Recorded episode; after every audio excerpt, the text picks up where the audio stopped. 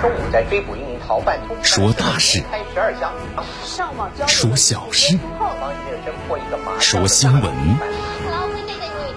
每天早八点，江南说新闻，听奇闻异事，说酸甜苦辣，品五味人生。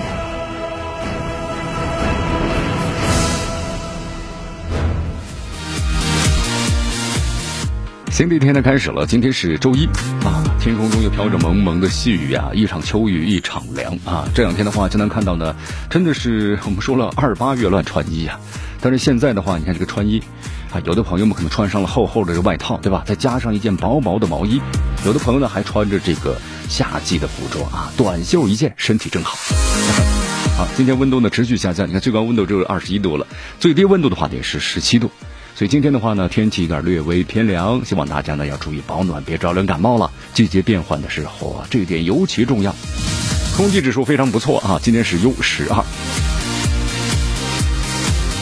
我们来关注一下今天江南说新闻的主要节目内容。首先呢，我们一起进入的是资讯早早报，资讯早早报，早听早知道。第七次全国人口普查将于十一月一号正式开启。商务部条约法律司负责人就。不可靠的实体清单规定，答记者问。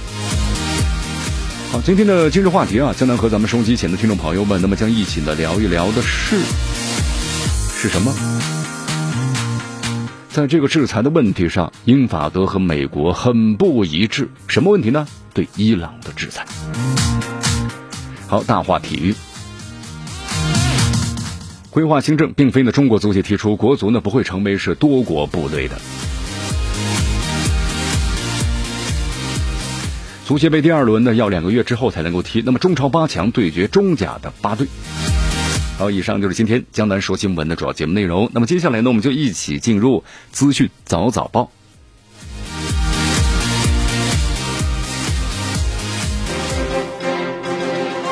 时政要闻、简讯汇集、热点评说、资讯早早报。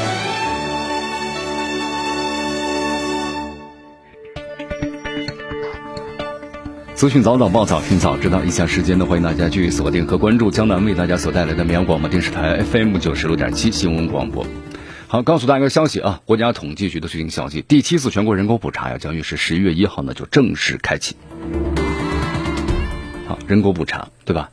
人口普查呢，咱们每年都进行，但是这个人口普查呀，有的朋友就说江南的这个人口普查到底能能干什么？其实人口普查跟咱们每一个。公民的话呀，都是息息相关的，可以获得最完整的数据，是不是？能完善咱们的这个设施包括公共服务，提供一个重要的参考的依据啊。所以说，希望大家呢都要这个积极的配合。你看，咱们这个人口普查，就能为大家介绍一下啊。它不是呢简单一个统计个咱们中国现在有多少人口了啊，它是要要制定相关的政策。咱们有多少的人？那么这个人的基础是怎样的？你比如说这个文化程度怎么样，对不对？好，咱们可以制定的相关的教育政策，是吧？人口的一个分布的情况，那么制定人口的就业政策，那么摸清人口就业的这么一个行业的分布，我们再可以呢制定，比如说产业政策或者提供呢科学的一个基础，对不对？你看咱们这个社会保障啊，还有这个啊福利政策呀、民族的政策呀、老年人口的政策等等，那都需要人口资料啊。咱们有多少这个老年人口，是不是？啊咱们的这个少数民族，那么人口占比是多少等等？人口普查呀，这说起来呢似乎很简单，其实非常的重要。你看，咱们国家制定社会啊，包括经济啊，还有这个科学、科学教等等各项政策，都需要这个精准的人口数据。所以说，没有这个人口数据的话，你就很难制定的这个科学、科学的这个政策，是吧？就缺乏咱们这个足够的科学依据。所以说，这个人口普查呀非常重要。好，我们再来关注一下啊，经过国务院批准之后呢，商务部发布了不可靠的实体清单这么一个规定啊。这个规定发布之后啊。国外的媒体的，就是哇，一下子纷纷的报道，作为一个头版头条。你看，这个国内外的媒体啊和公众呢非常关心这个问题，就是说，这个咱们商务部公布的不可靠的实体清单规定，它到底有什么作用，对不对？好，咱们中国商务部呀，条例法律司的负责人呢，也就有关规定问题回答了记者的这个提问。啊，其实你看这记者就问了嘛，就说你看国内外媒体高度关注是吧？有理解有支持的声音，也有一些媒体，特别是这个国外的媒体表达了担忧。那么出台规定，它的主要考虑是什么呢？好，我们来看一下啊，商务部这样答复：就咱们中国制定这个规定的话，是经过国务院批准的，就是为了保护咱们中国企业、其他组织和个人的合法权益，那么纠正个别的外国实体的违法行为，维护国家主权、安全和发展利益。维护公平还有自由的国际贸易啊相关的这个秩序，你看，就咱们实行这样的这么一个政策的话呀，其实有几点是不会变的。第一，咱们中国呢维护多边主义的立场，这个是不会变的。那么第二，深化改革、扩大开放的立场，这个不会变。同时，咱们中国政府呀坚决保护呢各类市场主体合法权的立场呢也是不会变的啊。你看，咱们这个就是还有记者就问了，就是把这个外国实体你列入不可靠的实体清单，它有什么标准？那么列入清单又有什么后果，对吧？就咱们你看，普通老百姓想了解这一点啊。好，其实咱们国家建立这个有关的工作机制啊，负责不可靠的实体清单制度的实施。那么第一就是说呢，我们要综合考虑，一个是对中国主权、安全和发展利益危害程度等相关的因素，然后呢再把这个外国实体啊考虑是不是列入清单，对吧？你危害中国的主权，包括安全发展利益的，那么叫列入。那么反之，就你没有违反的，当然就可以呢好好的做生意，是吧？好，那么第二呢是依法履行相应的程序。你看啊，咱们这个工作机制呢，包括相关的这个程序和建议举报。那么对外国实体要进行调查，这只要有举报的，我们叫调查，对吧？调查的根据这个情况，那么该列入的就要列入，对吧？那么同时采取呢相应的这个措施，依法呢给予改正的期限。然后也特别谈到了啊，就是规定的适用范围是严格限定的。仅仅针对呢少数是违法的外国实体，它不会扩大所有的范围，啊，所以说请这个外国的企业想要在中国，对吧，守法，那么就是依然呢，就说这是一个良好的环境，啊，不会有任何的影响的。但是如果你要是违反了中国的法律，对不对？那少数这样的外国实体，那必然会受到中国的那么这些法律和政策的这个惩罚和调查。好，其实还有一点呢，就是国外的媒体就说了，这规定出台之后，中国是不是不再欢迎外商投资？中国会不会转向这个保守主义，对吧？那么中国商务部呢也答复了，啊，近年来的话呢，应该说是这个全球范围之内啊，保护主义抬头了，特别是一些国家呢泛化国家安全的概念，这咱们就不多说了。美国是不是滥用这个外资审查的工具？其实他们这样所作所为呢，影响了国际投资，包括呢是贸易的程序。但是我们中国。是不会这么做的，因为我们中国呢是始终坚持不断扩大对外开放，包括呢保护欢迎外国投资，而且我们中国现在呢，你看，在新冠疫情，现在我们不断的这提升和复苏经济，有效的提升了整个世界的信心。你看，在外国很多企业呀，在其他这个市场都萎缩情况之下，在中国的投资都获得了也是比较好的这个利，是吧？你看，包括中国和日本的关系回暖之后，你看日本的企业，日本企业为什么就是在。就今年这个首相，包括像菅义伟，那么日本企业有一条明确的要求，就是要继续保持和中国回暖的关系，这就是贸易往来，让他们成为最大的这个受益者呀。好，有记者询问第一批不可靠的实体清单将于何时发布，包括哪一些企业啊？商务部的答复，到目前为止的话也没有预设时间，包括企业名单啊，就我们没有这样的一个规定，一开始就马上公布。那么同时，我们中国呢是根据这个情况。那么只要是有这样的被举报或者有这样的违反的行为，那么都会被列入清单或者采取呢这个处理的措施，同时将依法予以公告。还有记者还询问呢，就咱们中国出台这个规定的话，对是中方针对美国近期比如对中国的华为啊、微信啊、包括 TikTok 等等啊啊中国企业采取的相关的反制有何评论？好，商务部答复呀，其实对这个问题的话呀，我们中国政府呢，其实在一九年的五月份就已经对外宣布呢，建立不可靠的实体清单制度了。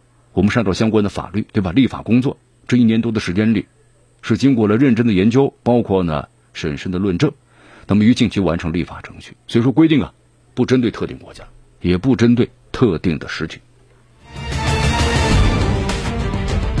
好，有的朋友就在问呢，说咱们中国就当这个新闻出来之后啊，就不可靠。实体的清单制度，就它这个发布到底有什么意义？有的朋友说看了之后不太明白，就说好像是对，比如说，就比如说咱们对美国的反制嘛，对，这个是确实有这方面的意愿的，这肯定的。你看江南给大家分析一下啊，你看从这个二零一八年三月以来，咱们中国和美国的经济贸易摩擦一直在升级，对不对？虽然咱们中方呢，你看一直从中美关系是大局出发的，我们很有很大的诚意啊，和这美国展开了多轮谈判。但你看这特朗普出尔反尔，你看他一直给中国这个高的压力，是吧？他就想赢者通吃啊，这怎么可能呢？你看对中国的贸易霸凌嘛，科技打压，然后一下子你看中美的关系，我们说了，从去年到今年的话，推向了危险的边缘呢。在这种情况之下，我们中国不可能是坐以待毙的，是吧？我们要反制。而且我们这个反制的工具呢，在不断的丰富着。你看啊，这次咱们商务部在清单制度中啊，就是划定了四条的标准红线。哈，你看，在外国政府的怂恿下，相关的实体对中国的企业实施封锁，违背市场的规则，还有契约精神，对中国的企业造成实质损害，危害呢中国国家安全的行为，那就要采取强硬措施。你看，这里江南给大家分析这一点，就是我们中国维护自身经济利益的规则制度。我们在加速的完善着，那么现在看来的话呢，可以非常有效的对等的反击这个贸易霸凌，是吧？你看有些这个呃外国的实体用心不良落井下石，那这种情况有个震慑作用啊。中国对美国经济斗争，我们说了，那从以前被迫反制，向主动应对，在积极的转变。当然我们说了啊，这是维护国家安全的重要之举啊，非常的重要。你看刚才就江南在说这条新闻的时候，咱们中国商务部的官员呢所谈到了。你看，我们建立这个清单的制度啊，就主要是希望呢，要保护科技、科技信息还有资源是在内的国家安全。你看，美国对咱们中国发动这个关税战，是吧？打压咱们中国的科技企业，然后呢，呃，加强这个投资的审查，严控出口管制。你看这些，它不光光是美国想获得利益啊，他还想干什么呢？他要破坏中国在全球产业链的加工制造的核心地位，是吧？通过这样的一系列举措，他希望呢，拖慢咱们中国的科技进步。然后呢，削弱咱们中国的经济的竞争力，然后再动摇世界。你看，我们说在以前，世界选择只有一个美国，因为美国是世界唯一的超级大国。但是现在我们中国在不断的和平的崛起，特别我们中国推出的一带一路，对全球整个的经济是具有巨大的推动作用的。那美国这一系列做法，就是让这个其他国家对中国经济的信心啊产生动摇。所以说，你看美国这样的一些做法呀，不光是个经济贸易的问题了。已经对咱们，呃，中国包括呢诸多国家安全都造成了严重的挑战。所以说，现在推出这个清单的制度啊，十分必要及时，是吧？你看，我们中国那么向世界就是也展示了，我们要维护国家经济、产业、科技领域的这么坚定的决心。我们有能力、有信心，保证这样的发展。那么，同时对美国滥用什么清单制度、长臂管辖、危害中国经济安全的有力，对等的回击。好，你看这段时间啊，其实从去年开始到现在的话呢，转眼之间都快两年的时间了。咱们中国和美国的经济贸易摩擦，我们说是越来越激烈了，是吧？我们以前咱们中国有个良好的外部的这个经济环境，现在持续恶化呀，很多的企业都有压力和感受了，而有的企业还面临着生死存亡，是吧？所以说，咱们中国商务部的这个不可靠实体清单制度，那就可以有效的震慑和这个规制外国实体呢，你吃饭砸锅的行为啊，就是这样一种感受。你既想挣挣中国的钱，然后又想要中国企的命，吃饭你要砸锅，这种行为我们中国是绝对不允许，包括呢容忍的。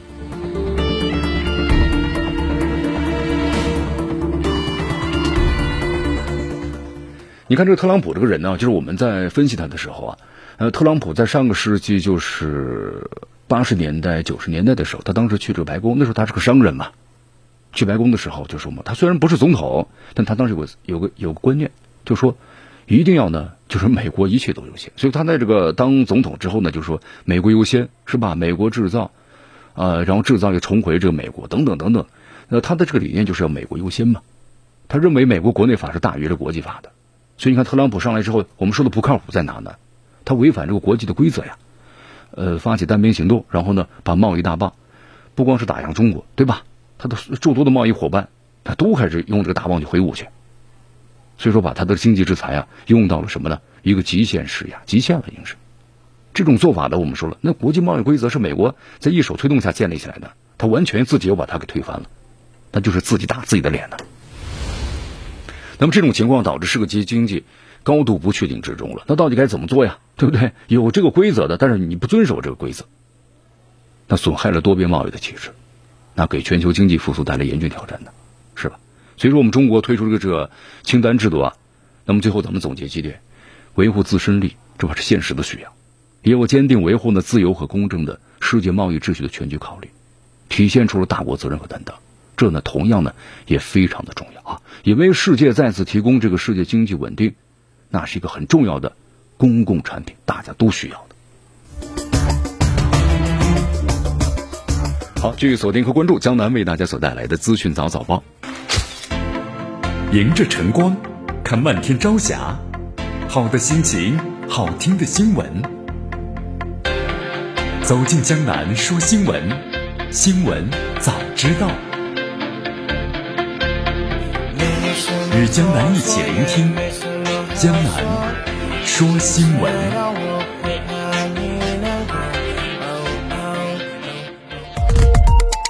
好，这里是江南的为大家所带来的资讯早早报，资讯早早报，早听早知道。我们来继续关注呢下面的消息啊，咱们说说这个粮食，对吧？全球濒临五十年来现在最严重的粮食危机了，咱们中国呢有何良策啊？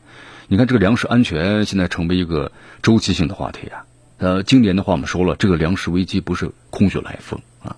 因为今年新冠疫情嘛，全球流行，所以一下引发了整个国际市场啊一个波动了。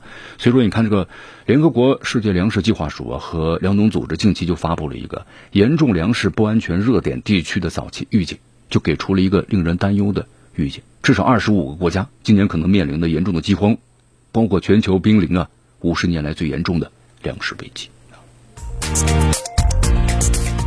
你看，就前段时间我们有个消息嘛。是吧？你看上呃，今年上半年的时候，特别四到五月份的时候，你看咱们国内的话有有有一股这个风，就大家赶紧的多囤点粮食，是不是？因为像这个什么呃，俄罗斯、越南、埃及、印度等等国家限制或者停止粮食出口了，也这些国家都是粮食出口的一些大国。那么他们停止出口的话呢，造成全球的这个粮食供应链呢受到很大的冲击，包括有些国家我们说了，它依赖它本身自己产的很少，依赖于进口，一下陷入了一个非常大的波动，所以导致呢整个粮食的危机啊。那咱们中国会怎么样呢？你看，在这里，江南呢也看了一下咱们中国很多的一些专家们，那么所发布的一些这个观点啊。你比如咱们中国的三农专家啊，中国社科院的这个学部委员张小山告诉记者，咱们中国呀总体上是实现了谷物的基本的自给，包括呢口粮绝对是安全的啊。但是长远看，咱们中国的粮食生产和消费啊处于一个呢紧平的状态，所以说保证咱们中国的粮食安全呢需要是未雨绸缪。当然，我们说呢，在粮食安全紧平衡状态之下呢，其实最害怕的就是市场恐慌，就别一恐慌，大家就快囤粮食。那么一囤粮食的话，造成这个抢购，那么会加剧呢这样一种恐慌的啊。所以说，现在咱们中国有个高库存，咱们中国现在的粮食的话呢，就说咱们不生产也不进口，都能保证大家呢吃一年的时间啊。高库存这就是底气呀，那么同时也是一种负担。咱们中国呀，并不缺粮啊，粮食完全是有保障的。你看，咱们中国这粮食保障安全体系从哪来呢？就是咱们自己粮食的这个库存。你看江南刚才介绍了嘛，咱们中国十四亿人口，就是咱们不进口，包括不生产，啊，国外断供的话，咱们都能满满足呢一年以上的这个需求，没有问题，真的是没有任何的问题啊。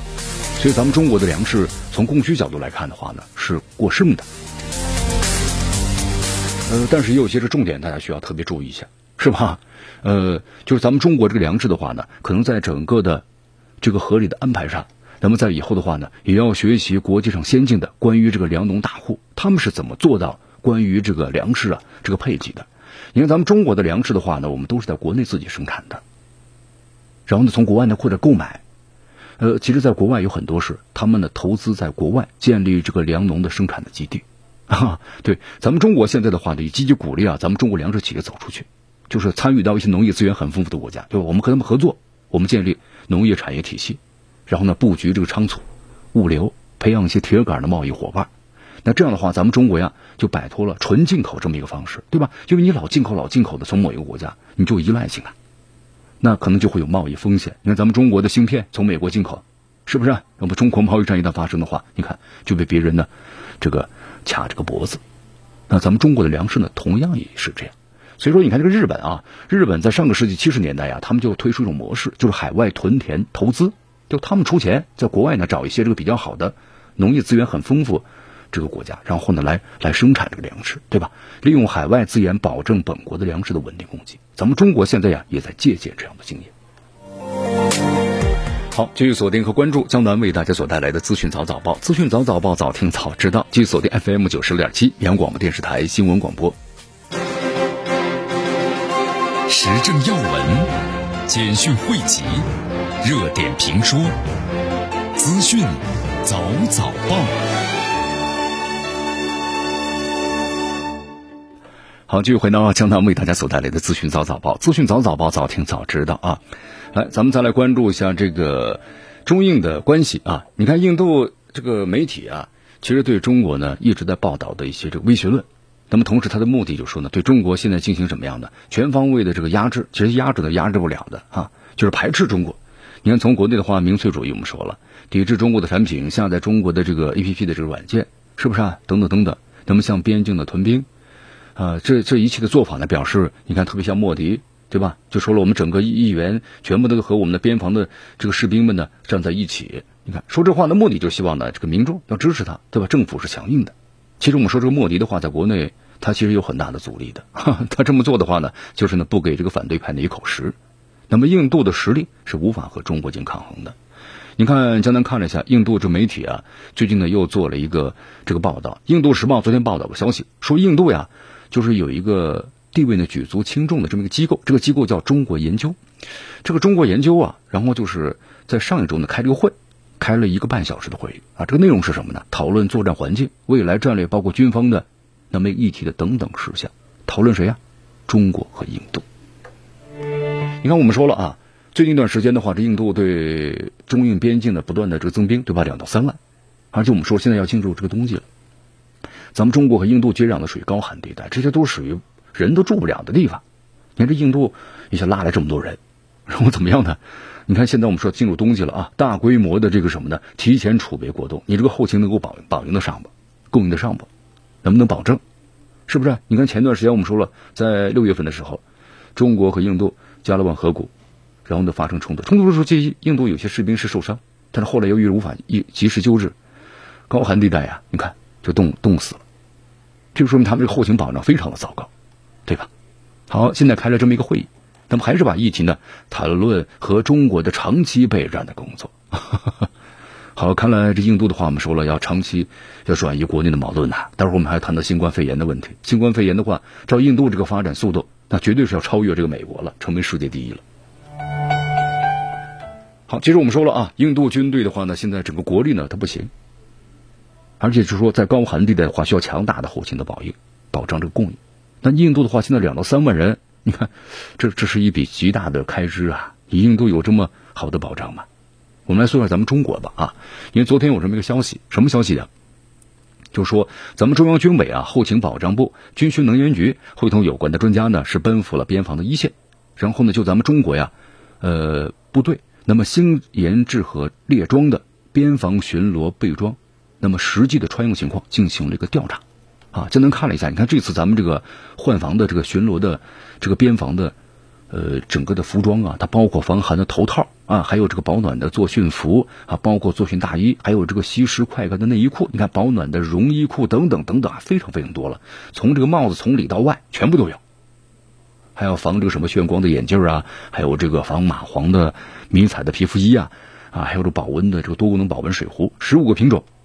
你看，这个咱们说了，这一套的咱们这个边防的巡逻列装啊，它既可以满足咱们高寒，就是一个高原，还有高温高湿，包括呢寒热大跨度交叉等等不同区域，这么列装的一个需求。那么你印度有吗？没有这样的装备。好，咱们这里透露点小消息啊，你看咱们这个有一位这退伍的军人啊，今天看了一下，也是作为一个这网友。他就说，他呢以前就是也是一名军人啊，后来复员了。那是二十年前了，他参军的时候也是在咱们这个边境，就高寒地带啊。他说那个时候的话呢，其实这个部队的这个防护用品就非常丰富了啊，什么什么二十一世纪精美塔啊，什么是等等这些，等等等等等等。那么这些就保障咱们这个边防官兵啊身体素质的基本的要求。因为那时候二十年前咱们吃什么维生素片还没有这样的观念是吧？但那个时候咱们的边防部队都有了。那么现在二十年过去了，我们的装备呢更加的先进。但印度有吗？印度能够做到真的保证吗？很难很难啊！所以说我们在节目当中做出这个分析啊，印度这么做的话呢，就无非为以后这个谈判，对吧？我们说中国和印度这个边境的问题，那就是就来谈。那么印度呢，希望呢多占点先机，是吧？在以后谈判当中呢，有点这个砝码筹码，然后呢多占点这个利啊。但我们说了，这只是一厢情愿而已。好，继续锁定和关注江南为大家所带来的资讯早早报，资讯早早报，早听早知道。继续锁定 FM 九十六点七绵阳广播电视台新闻广播。迎着晨光，看漫天朝霞，好的心情，好听的新闻。走进江南说新闻，新闻早知道。与江南一起聆听江南说新闻。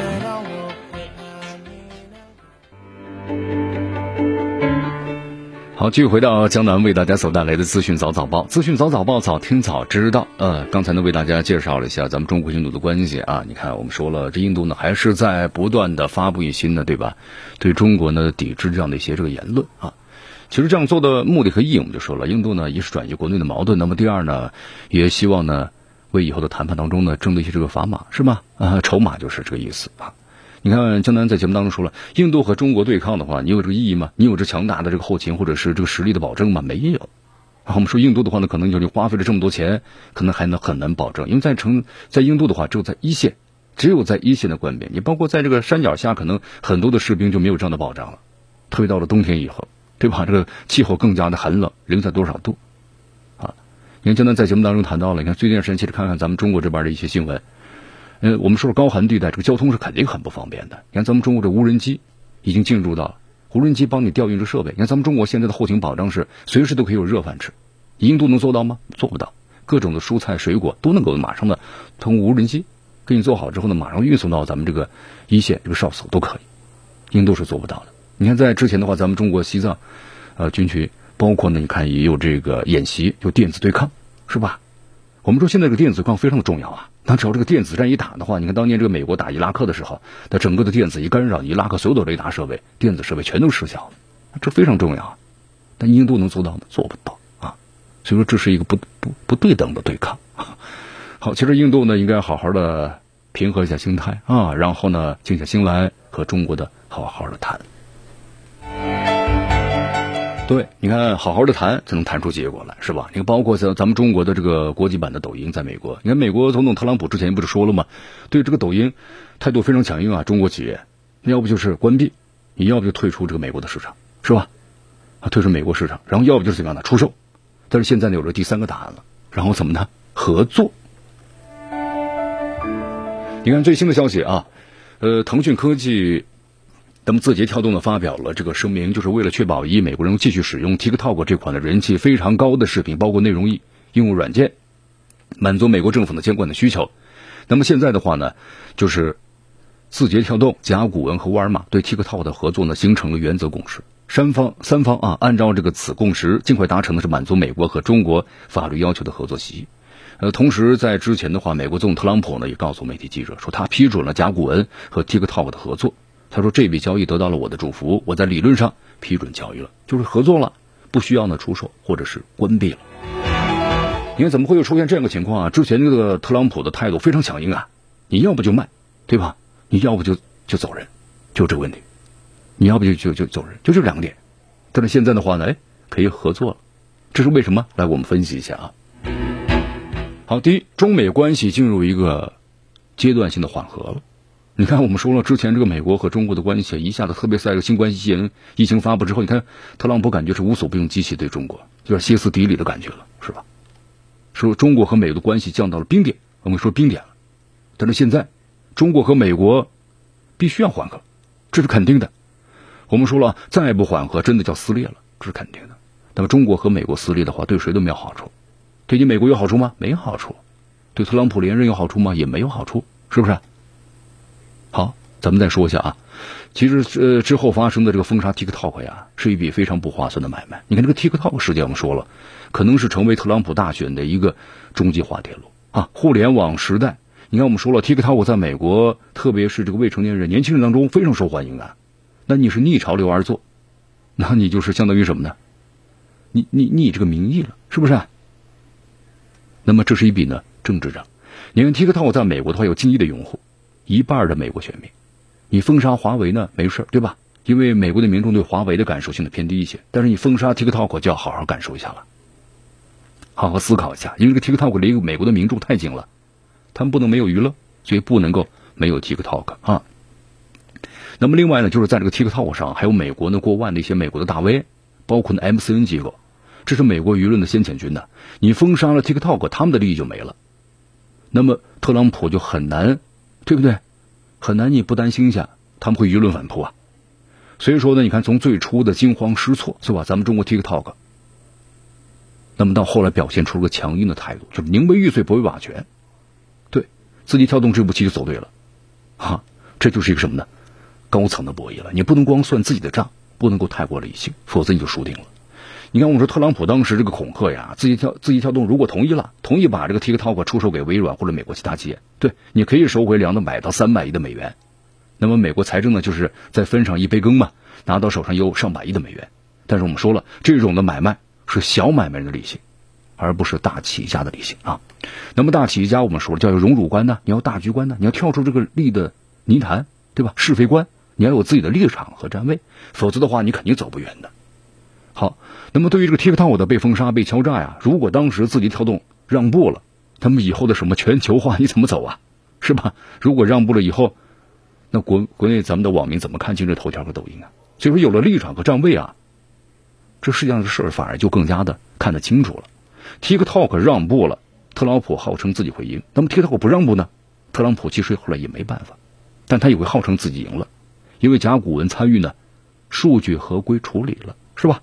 他不敢拿自己的这个选票做这个赌注啊。现在在这个美国的话，TikTok 有上亿的网民，我们说了，这都是他的主要的投票者呀。所以说，对娱乐至上啊，咋咋呼呼的特朗普，有的时候呢，真的不要太当回事他说的话做的事不然就被他呢带偏了节奏啊。好，这事咱们最后再说两句啊，将能为大家谈谈。你看，我们说近期的话呢，特朗普对中美关系有所缓和，你看似无意啊，其实他的竞选一个策略的调整，因为我们中国和美国之间的弦儿肯定是绷着的，但这个弦儿不能绷得太紧了，因为你绷得太紧的话，除了就是你这个美国，就特朗普，你得到的是极右的民粹派的选票，就是完全的抵制中国。那么中间派你怎么去争取？没法争取。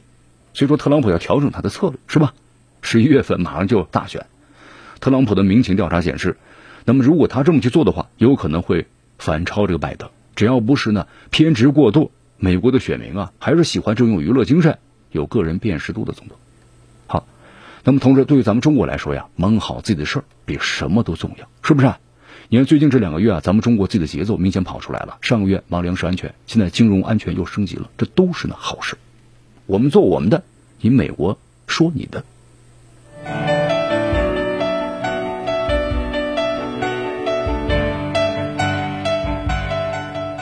好，这里是江南的为大家所带来的资讯早早报，资讯早早报，早听早知道。我们继续关注呢下面的消息。好，现在这个欧洲二次疫情啊非常凶猛啊，这没有彻底抗疫，很难有这个全面的复苏啊，这非常的重要啊，对吧？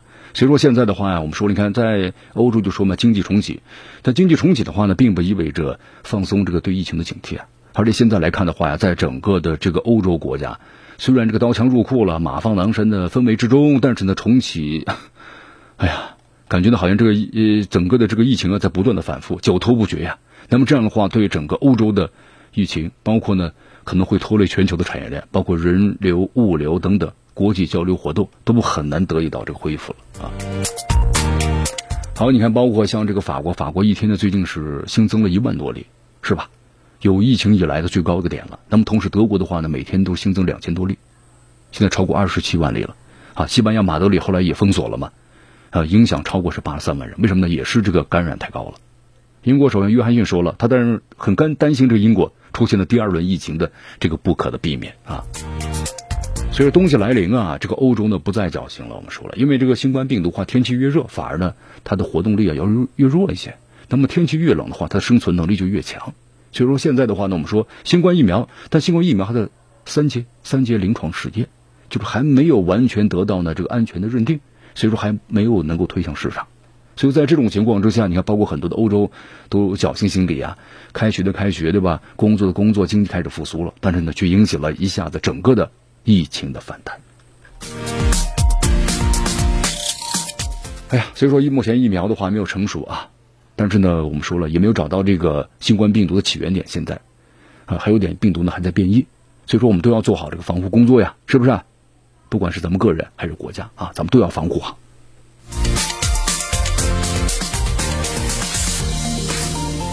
好，这里是江南能为大家所带来的资讯早早报，资讯早早报，早听早知道啊。我们再来到这个伊朗，呃，伊朗国家通讯社呀，昨天报道了消息，就伊朗的外交部发言人呢，赛义德哈蒂布扎德，就是驳斥了美国媒体啊所捏造的，说这个伊朗啊要在策划和暗杀的美国驻南非的大使，同时对这个被美国暗杀的伊朗的将军呢苏莱曼尼复仇的一个不实的报道啊。你看，就早些时候，这美国媒体报道嘛，说伊朗想通过这个暗杀美国驻南非外交官的来，就为他们的苏莱曼尼这个将军的报仇啊。那么这事到底真的还是假的呢？其实后来这个南非也说了，我们怎么都没听说这个事情，就表示呢非常惊讶，包括呢不知情。啊，其实美国媒体这么报道的话呢，主要是针对着伊朗，因为现在美国要求啊对伊朗呢再次实行这个制裁，但是呢这个提议的话已经被驳斥了。你看。英国、法国和德国向联合国安理会的呼吁，联合国呢根据二零一五年就是伊朗的核协议啊，就是对伊朗实行制裁呢，减免到九月二十号之后就应该停止了。但是现在美国要求呢是重新启动对伊朗的制裁，啊，但是呢联合国呢没有同意，包括呢这个欧洲国家，你看我们说英法德这次呢也向这个美国说不了。哎，这英法德为什么会说不呢？对于这个问题的话，咱们今天今日话题将为大家呢详细的解析。